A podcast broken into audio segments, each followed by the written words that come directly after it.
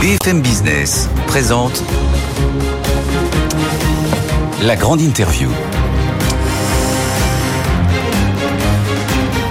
Et donc c'est Xavier Barbaro, le président de Newen, premier producteur français indépendant d'énergie 100% renouvelable. C'est Xavier Barbaro qui est avec nous. Bonsoir Xavier Barbaro. Bonsoir Guillaume. Bonsoir, merci beaucoup d'être avec nous. Présent, on le rappelle, dans, sur trois, euh, trois activités, l'éolien, le solaire et le stockage.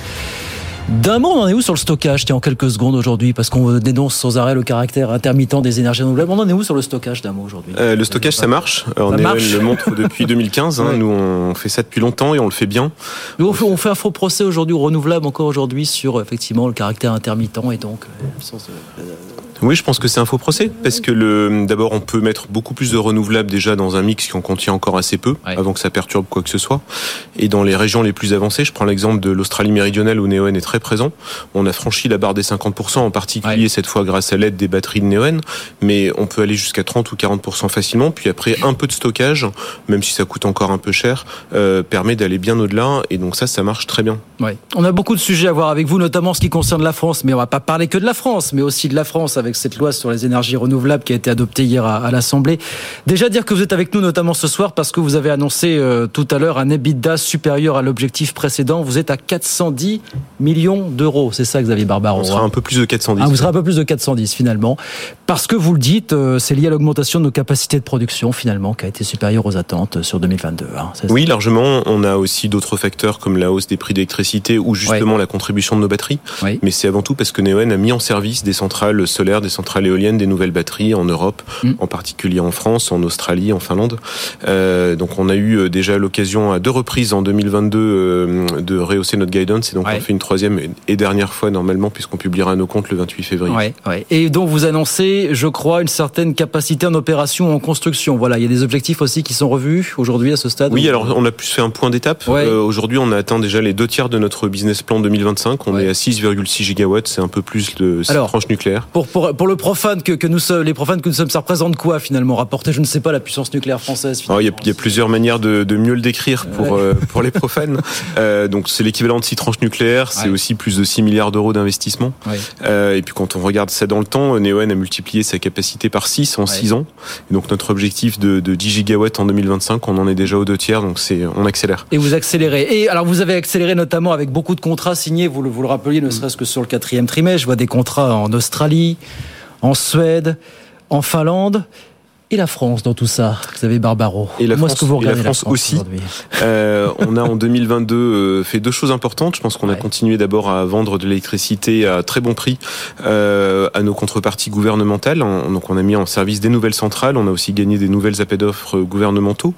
Et, et, ça, ça permet justement, par exemple, ensuite de financer des boucliers tarifaires. Donc c'est évidemment une utilité assez directe. et puis on a aussi vendu de l'électricité à des clients entreprises. On a signé en décembre, je pense, un beau contrat mutuellement bénéfique avec TDF donc on permet à des industriels français comme TDF et bientôt d'autres euh, ben, d'être de plus en plus compétitifs, en plus évidemment de verdir leur mix. Ça, je pense que c'est doublement important pour ces entreprises-là. on voit de plus en plus d'entreprises, grandes entreprises communiquer effectivement sur mm. ces, contrats qu'elles passent avec des grandes entreprises comme vous, effectivement, pour euh, assurer leur, leur approvisionnement dans, dans, les prochaines années. Je vous parlais de la France, on va en parler largement, même si, je le rappelle, vous êtes présent dans 16 pays, parce que vous savez qu'il y a eu ce rapport qu'a-t-on fait jaser le 25 janvier dernier, l'ADEME et Observer qui nous confirmait que la France était en retard dans le déploiement des énergies renouvelables. Nous sommes à moins de 20% du mix énergétique, alors que nous devrions être à 23%, je crois, d'ici la fin de cette année. Est-ce qu'il faut s'en lamenter et s'en désespérer? Comment est-ce que vous regardez ça, vous, personnellement? Euh, Nous, on regarde ça toujours avec pragmatisme. Donc, euh, on, regarde l'avenir et on se dit qu'il y aurait plein de choses à faire. Euh, la question qu'on se pose, c'est est-ce qu'on va y arriver? Enfin, nous, en tout cas, on a, on manque pas de chez Neoen comme chez nos confrères, ni de capital, ni de savoir-faire, ni d'envie. Aujourd'hui, il y a beaucoup de euh, la France est en retard, on l'a su. C'était d'ailleurs le seul pays de l'Union européenne à avoir raté ses objectifs l'an dernier. Là, donc vous voyez, le rapport Observer dit encore la même chose. Et, pourtant, la France est un pays béni des dieux. Il y a du soleil, il y a du vent, il y a de la place, euh, il y a des montagnes, il y a, avec de l'hydraulique. Une façade maritime quand même assez, incroyable. Bien sûr. Et, donc tout ça devrait être des ingrédients euh, idéaux pour pour être le, le, grenier à électrons verts de l'Europe. Et pourtant, on est on est les seuls à être en retard. Malgré cette fameuse loi d'accélération des énergies renouvelables qui a refait parler d'elle, puisqu'elle a été adoptée hier après euh, bien des avatars euh, du côté de l'Assemblée nationale. Elle va arriver au Sénat le 7 février euh, prochain. Est-ce que vous dites, beaucoup en doute, que c'est un game changer pour le déploiement des énergies renouvelables en France Ou vous dites c'est une occasion ratée finalement euh, cette, Oui, nous on est assez. je, vous ai amené ce bijou là, 117 pages. Alors je vois ça, ce petit tas que vous avez amené là depuis tout à l'heure que je regarde. C'est la loi, je l'ai imprimé. C'est pas très green, mais je l'ai imprimé quand même. Ça me fera ma lecture. Pour la montrer à la caméra. Oui. On voit l'essentiel du, pavé. Un peu, un peu, de matière, un peu de matière. beaucoup.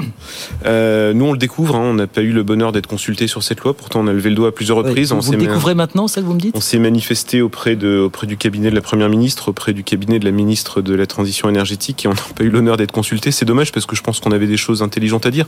Neoen est le premier acteur indépendant, on a 14 ans d'historique en France, euh, on a fait des belles choses et des choses utiles, et, et pourtant on a l'impression que cette loi finalement a vécu sa vie indépendamment du secteur, qui avait pourtant, je pense, des choses intéressantes à, à partager avec le législateur, et, et cette loi, c'est une lecture un peu déprimante. Hein. Je vous cache pas que le, beaucoup de choses qui sont assez théoriques. Euh, l'accélération, pourtant on l'a souhaité. Je, je, me souviens, on s'était vu euh, ensemble au mois d'août. Bien sûr. Vous me demandiez ce qu'on attendait de cette loi et on s'était dit que ça pouvait aider à plein de choses. Ça pouvait aider à accélérer le, les délais d'instruction pour peu qu'il y ait probablement plus de fonctionnaires. Je suis vraiment pas en train de faire du fonctionnaire bashing. C'était hein. le but. C'était le but à vous effectivement. Quand il y a des articles qui ont commencé à fuiter dans la presse au mois d'août, c'est effectivement accélérer les délais qui ne sont pas du tout comparables à ce qu'on voit en Allemagne et en France finalement. On pouvait encadrer les délais de recours, on pouvait euh, simplifier les procédures, on pouvait justement mettre plus de ressources du côté de l'administration qui en a bien besoin. Nous, on a des contreparties publiques qui sont des gens qu'on respecte beaucoup, qui font un travail remarquable et aujourd'hui qui sont sous l'eau. Et je pense que cette loi va pas les aider. Il y a, il y a, il y a, des, il y a certains passages qui sont quand même collecteurs. De quelle euh, façon on s'est perdu Alors, apparemment, vous avez quelques exemples à nous citer. Ah oui, moi, je, je, lisais. J'en étais, euh, j'en étais avant de venir. J'en étais à l'article 3. Il m'en reste encore quelques-uns. Mais... mais attendez, excusez-moi, vous découvrez seulement ce texte maintenant Alors, on, on a vu, on l'a vu. Il était, il y a eu une première version au Sénat, ensuite à l'Assemblée, mais enfin, il y a eu des amendements de dernière minute. On a découvert parfois, euh, sans, sans, prévenir, euh, des amendements qui étaient euh, assez hostiles finalement à notre secteur. Dites-nous si vous avez quelques moments croustillants. Non, je, à nous, je, pense que le, cette loi qui s'appelle loi d'accélération. Je voulais vous dire qu'Agnès Pannier-Runacher sera notre invité demain matin, donc si vous ah, avez un message à lui faire passer, n'hésitez pas. Je lisais avec gourmandise hein, l'article 3 là, sur l'accélération. Donc on nous dit on va vous créer des zones d'accélération. Et, et d'ailleurs, nous, on en subit déjà l'effet euh, négatif, puisque les préfets ou les administrations auxquelles on parle nous disent attendez, avant de savoir si on doit faire avancer vos projets, on va d'abord attendre de savoir s'ils sont dans les zones d'accélération, parce que s'ils sont pas dedans, c'est qu'a priori, euh, c'est pas les bons. Donc déjà, on voit nous vraiment au sens propre dès maintenant un coup de frein. Donc on se dit bon, peut-être qu'on sera sauvé par les zones d'accélération, mais quand on lit un peu le, le, le séquencement, donc je vous lis l'article. Mm. Après concertation du public, ce qui déjà peut prendre un certain temps, les communes identifient des zones d'accélération et les transmettent dans un délai de six mois. Donc déjà, on se met six mois au référent préfectoral. Donc là, en gros, on a déjà pris une petite année. Et après, on ne sait pas trop si en parallèle ou en séquentiel, mais on organise des débats. Puisque je lis dans la loi, je lis, continue à lire l'article, un débat se tient au, au sein de l'établissement public de coopération intercommunale sur la cohérence des zones d'accélération identifiées avec le projet de territoire. Puis ensuite, le référent préfectoral arrête la cartographie et transmet cette cartographie pour avis au comité régional de l'énergie. Ensuite, on organise une conférence. Le référent préfectoral consulte au sein d'une conférence territoriale les établissements publics de coopération intercommunale. Ensuite, on se redonne trois mois puisqu'on nous dit l'avis est transmis aux référents préfectoraux au plus tard trois mois après la réception. Lorsque cet avis conclut que les zones d'accélération identifiées sont suffisantes, après, je sais, si c'est pas suffisant, j'imagine qu'on repart à zéro d'ailleurs, mais donc si elles sont suffisantes, les références cette fois arrêtent la cartographie, mais attention parce qu'il y a une précision, il faut toujours lire les petites choses en écrit. Après avoir recueilli l'avis conforme des communes du département, lui-même exprimé par délibération du conseil municipal, mais on en a pour des années on, va mourir guéri. on va avoir des zones d'accélération en 2027 et en attendant, tout le monde aura euh, levé le crayon. C'est, enfin, hyper triste. Honnêtement, vous voyez ça ailleurs dans le monde ou pas Ou c'est français euh, Non, c'est très français. Moi, j'étais euh, J'étais la semaine dernière en Suède et en Finlande pour euh, Neoen, puisqu'on est assez présent là-bas. Oui. Je voyais aujourd'hui à l'ambassade d'Australie en France le ministre australien de l'énergie. Vous voyez trois exemples récents, puisque c'est à l'échelle des derniers jours, trois pays qui n'ont pas euh, mis de, de loi d'accélération et de zone d'accélération, et qui pourtant accélèrent concrètement. Cette loi, le, le, principe était bon, mais en France, il y a toujours ce penchant pour faire des lois ou pour faire oui. des procédures ou pour faire des, des concertations et des référents préfectoraux. Mais, mais à la fin, euh, le, le but qui va être atteint et, et, le contraire de celui qui était ouais. recherché. On, on, on, va avoir 4 ans de grande glaciation. Je, je rappelle que ce texte est le premier volet d'un triptyque sur l'énergie, parce qu'au printemps, on va défendre à, au Parlement le projet de loi favorisant la construction de nouveaux réacteurs nucléaires. Euh, et puis ensuite, au Parlement, on se prononcera au mieux cet été sur le futur énergétique de la France avec la loi de programmation pluriannuelle qui fixera la part de chaque énergie nucléaire renouvelable dans vos esprits, les espoirs les plus fous, vous voudriez qu'on assigne quel quelle part du mix énergétique au renouvelable d'ici quelques années, à échéance de 5-10 ans Aujourd'hui, quand vous regardez le solaire et l'éolien, c'est un peu plus d'une dizaine de pourcents en France. Après, il y a l'hydraulique, puisqu'on a la chance d'avoir des montagnes et, des cours d'eau qui sont pas loin de 20%, entre 15 et 20%. Euh, on pourrait avoir 20, 30, 40% d'intermittents, donc en gros multiplier le solaire et l'éolien par 3 ou 4 très facilement. À échéance, à échéance de, On pourrait faire ça franchement en, en, de 10 à 20 ans, suivant le rythme. Euh, avec cette loi avec cette loi certainement. Voilà, mais, l'objectif aurait dû être ça. On pourrait avoir en France, mais vraiment facilement, 60%, 70% de renouvelables avant même de se demander s'il y a des problèmes d'intermittence et des batteries à mettre en plus, puisque justement l'hydraulique qu'on a déjà, c'est déjà une sorte de super batterie. On a de la chance. On, a des batteries dans nos montagnes. Euh, et, et ça, c'est vraiment dommage de passer à côté. D'autant plus que nous, notre ressenti dans les territoires, on, est plutôt bien accueilli. Parfois, évidemment, l'éolien fait débat, c'est mmh. légitime, on est en démocratie. Le solaire est bien accepté. Moi, j'ai reçu ce matin euh, un mail d'un député MoDem euh, en Nouvelle-Aquitaine qui nous disait c'est dommage. Moi, j'ai essayé de j'ai essayé de rendre cette loi un peu plus digeste et j'y suis pas arrivé, mais on continuera le combat. Enfin, il y a, quand même au niveau des au niveau des élus locaux, il y a la prise de conscience qu'on pourrait aller beaucoup plus loin. Est-ce que vous avez l'impression qu'en France aujourd'hui, peut-être plus qu'ailleurs, on est on est encore en partie coexistence de deux mondes qui ne se parlent pas, qui ne se comprennent pas? D'un côté les pro-nucléaires et d'un côté les pro-renouvelables.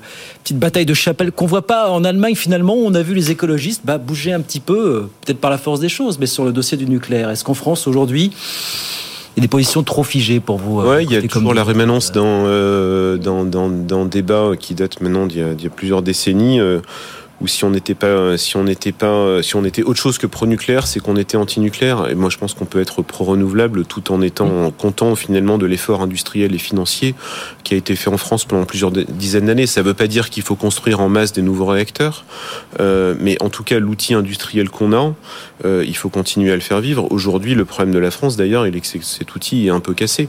On nous dit euh, ah là là, les prix d'électricité sont élevés, euh, c'est la faute à Poutine. Non, c'est la faute à EDF. Euh, aujourd'hui, le, le problème en France, il est là. Le, on a tout misé sur du nucléaire et quand on fait des séries, on s'expose à des risques de défaut de série. C'est, euh, c'est assez dommage. c'est en train d'être réparé, donc mm. bonne nouvelle. Moi, je m'en réjouis euh, au moins à titre citoyen. Euh, après, il y a toujours la question des déchets, etc. Mais en tout cas, cet outil, on l'a construit autant, autant qu'il marche. les déchets, on les aura même si ça marche pas. Donc autant, que ça tourne. Mais il y a toujours l'idée pour vous, enfin pour, aujourd'hui, que le, le, mix de l'avenir, c'est l'association, c'est l'attelage nucléaire éolien. Il n'y a pas de, il y a pas de sujet là-dessus. En tout cas, on a du nucléaire pendant encore quelques décennies. Donc, euh, nous, on pense chez Neoen, comme euh, d'ailleurs chez RTE, quand vous lisez les rapports RTE avec une posture finalement d'ingénieur, hein, ils sont pas en train de prendre parti.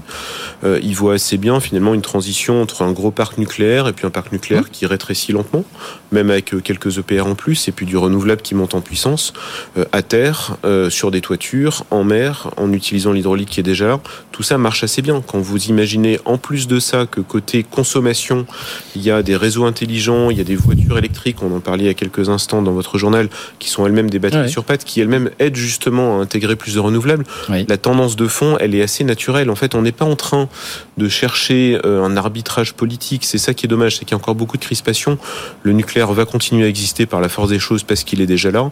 Il va s'éteindre lentement pour des raisons qui sont avant tout économiques plus qu'idéologiques, parce qu'on aura trouvé une meilleure solution, euh, plus propre, pour moins cher, donc finalement plus simple à gérer. Le, le, scénario de l'un des scénarios de RTE 100% renouvelable à terme, vous l'achetez ou pas à terme? Moi, j'ai très beaucoup alors le terme, hein, mais euh, mais je. C'est relatif, oui, je suis d'accord avec vous, bien sûr. J'espère le voir de mon vivant. Euh, moi, je pense qu'en je pense qu'en 40 ans, on verra effectivement euh, une France qui sera peut-être à 80 ou 90% renouvelable, comme comme nos voisins aussi, mmh. et ça se sera passé naturellement.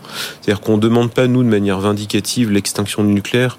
il est là, il faut en profiter, mais de manière assez naturelle en fait, il va y avoir une transition mmh. vers un mix beaucoup plus renouvelable qui sera bien accepté, d'autant qu'il sera très économique et donc facteur de compétitivité. Dans, l'immédiat, et pour revenir à des choses un petit peu terre à terre, comment est-ce que vous regardez le fait qu'on ait mis à contribution les, producteurs d'énergie renouvelable? Justement, on en parlait tout à l'heure pour financer une partie du, du bouclier euh, tarifaire. Est-ce que vous avez le sentiment d'avoir euh, alors un petit peu échappé par rapport à certains groupes pétroliers dont je ne citerai pas le nom, suite Total Energy bien sûr, échappé au débat sur les sur les super profits finalement. Vous, est-ce que est-ce que vous dites ça nous pend au nez ce débat et un jour ça arrivera sur le tapis forcément? Nous on avait pris des décisions d'investissement euh, qui étaient basées sur des, des, scénarios de prix plus bas. Donc finalement le fait que les prix aient augmenté pour nous C'était un upside, comme on dit en bon français, qu'on en restitue une bonne partie à la collectivité euh, vous voyez, on n'a pas fait de, de, recours, on ne s'est pas roulé par terre. Finalement, ça montre une chose, qui est que le renouvelable est extrêmement bénéfique à la nation. D'abord parce que c'est vert, ensuite parce que c'est souverain, puisque mmh. c'est local, et enfin, et surtout parce que c'est pas cher. Donc le, le,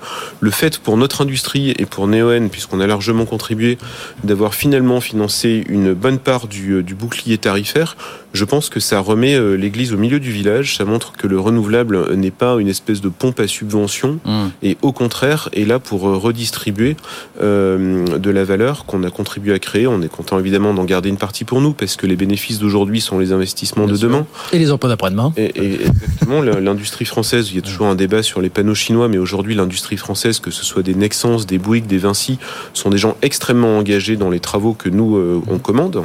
Et donc ça, c'est bien. Et donc aujourd'hui, le fait qu'il euh, y a eu finalement une sorte d'écrétage de nos profits, non, on ne s'est pas roulé par terre. C'était mutuellement bénéfique d'avoir pu gagner plus d'argent et en même temps d'avoir pu en restituer une partie. Ouais. Euh, je pense que ça a montré aux gens à quel point on était une industrie d'avenir. Pour conclure euh, sur ce projet d'énergie renouvelable, vous dites le train est passé, repassera-t-il assez vite finalement? Ou vous dites on peut encore peser sur euh, ce pavé que vous nous avez gentiment apporté de, de quelques 117 pages là finalement. Je pense vous dites, vous avoir- les jeux, les, malheureusement les, les jeux sont faits, les dés sont dés sont Oui, malheureusement, cette loi, ben, elle, a, elle a été votée telle qu'elle. Après, il y a toujours des décrets d'application. On espère un peu de souplesse. Euh, on espère aussi que le, les erreurs qui, à notre avis, sont dans cette loi, ben, on en prendra conscience collectivement assez vite. Malheureusement, on est sur des industries à cycle long, donc Oui. ça se verra Oui. peut-être dans un an, deux ans, trois ans. Je- de manière extrêmement cynique, quand on regarde les, les 14 dernières années, chez Neoen, nous, on a souvent profité entre guillemets des périodes dures. Parce que nos concurrents euh, jetaient l'éponge en disant j'en peux plus ce pays est trop compliqué il y a de la rétroactivité il y a de la complexité il y a du millefeuille etc êtes encore quelques-uns en et, France et donc, même. hein, nous, ouais, bien sûr, mieux, mais, hein. mais nous, on a toujours su euh, encaisser ce genre de choc et en sortir renforcé. Donc, et je dis ça sans aucun cynisme, c'est triste, mais finalement, pour Neoen, je reprends ma casquette de chef d'entreprise. On pense qu'on saura à nouveau euh, surfer sur cette mauvaise vague et, et en sortir peut-être renforcé par rapport à d'autres qui se seront découragés plus vite que nous. Mais à titre citoyen, je trouve ça dommage. Oui. Après, heureusement, Neoen euh, est assez occupé dans, dans, dans trois continents et Bah, dans c'est beaucoup pays. la euh, question que j'allais vous poser. 16 pays, la, la France, ça représente quel pourcentage de votre, de votre activité aujourd'hui, de votre chiffre d'affaires La France, où on a commencé en, en 2008 euh, et où on a aujourd'hui euh, pas loin de la moitié de nos ressources humaines, Ouais. euh, ça représente euh, à peu près 20-25% de ce qu'on fait. Ça Tout de devrait même, être tout de beaucoup même. plus. Oui, Tout de mais ça même. devrait être beaucoup plus. Tout de même. En Australie, où on a commencé bien plus tard, on est déjà deux fois plus grand qu'en France. Et Ouais. en Finlande, où on a commencé encore bien plus tard, on est en train quasiment de, de, de projeter une, un- une croissance à la française beaucoup plus vite. C'est dommage. C'est dommage, mais par la force des choses, vous les regardez de plus en plus ailleurs qu'en Europe. Voilà, 16 pays aujourd'hui, peut-être d'autres demain. Il y a d'autres projets dans, dans les cartons à l'étranger aujourd'hui. Nous, on croit beaucoup en l'Europe. Ouais. Euh, on, est, on est très australien, on est aussi au Canada, on est Exactement. aussi au Mexique. mais ouais, l'Europe, euh, je vous, je vous donnais les exemples de la Suède et de la Finlande où j'ai Ouais. été la semaine dernière. Euh, Il y a évidemment besoin dans la plupart des pays européens de verdir, de rendre l'électricité plus souveraine et de la rendre moins chère. On a des solutions pour ça, on a des équipes qui sont là pour ça. On le fait bien. On le fait euh, sans avoir besoin de loi d'accélération.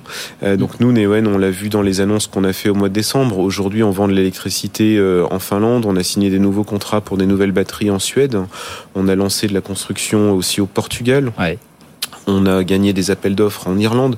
Le, le- la transition énergétique à l'échelle européenne et le fait d'aller vers plus de souveraineté et de se débrancher de la Russie, hein, pour dire les choses comme elles sont, euh, et de rendre de la compétitivité à nos clients, on le vit euh, à la maille du continent.